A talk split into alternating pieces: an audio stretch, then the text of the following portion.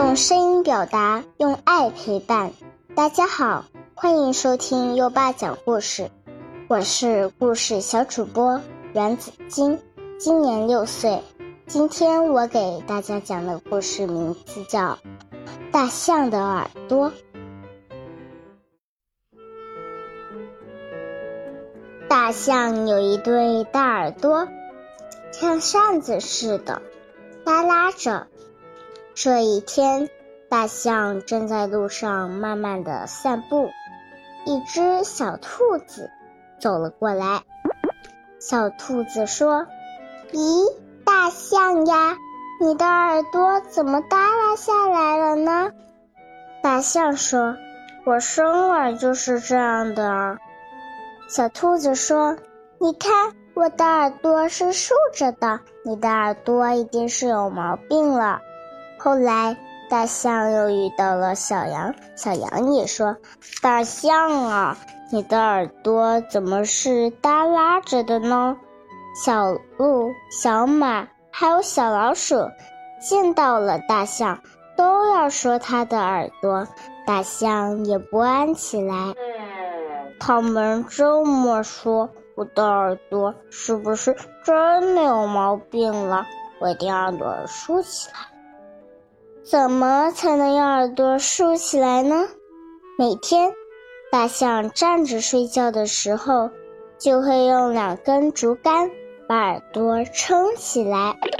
过了很多天，大象的耳朵真的竖起来了。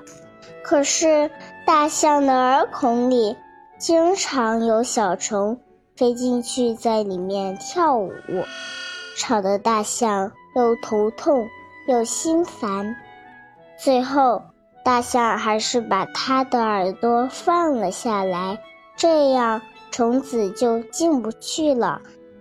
有虫子来的话，大象只要把它的大耳朵一扇，就能把它们赶跑。大象说：“我还是让我的耳朵耷拉着吧，人家是人家，我是我。”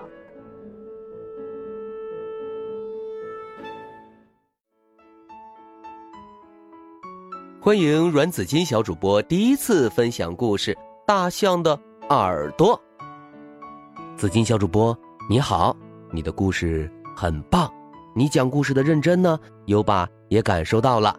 在故事里，你会用声音来区别人物，不仅如此，还用圆润又浑厚的声音去表现大象憨厚老实的性格。最后的一句，人家是人家。我是我，让这个憨态可掬的大象形象更加的深入人心了。优爸不仅喜欢这可爱的大象，更喜欢紫金小主播的表演。优爸希望你继续努力。